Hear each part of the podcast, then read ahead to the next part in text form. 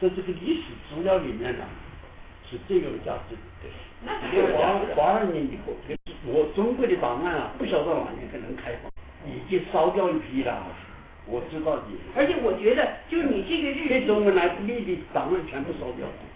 离开延安之后，毛泽东烧掉一批档案，跟石哲在一起三个人烧。对中国来的档案是胡耀邦一起烧。十八但府的那个呃胡胡佛研小究时候所我，去看了，对，五四运动时候的刊物都有，那个真厉害。美国是公开的，你知道蒋介石啊，美国是公开的，你说蒋介石的日记对，宋子宋子文的东西，那咱们就别遥遥无期吧，啊，我说别遥遥无期啊，不会不会，哎，不会。就我现在我现在我现在眼面前的东西啊，这个十七大这篇都写完以后，我就不不想搞了。好好，太好太好，我就搞自己东西，哎我就搞完日记我就搞信件，好好好，太好。哎今天咱就这样，还是我给你打，啊，我给你打，打印完了以后我给你成册，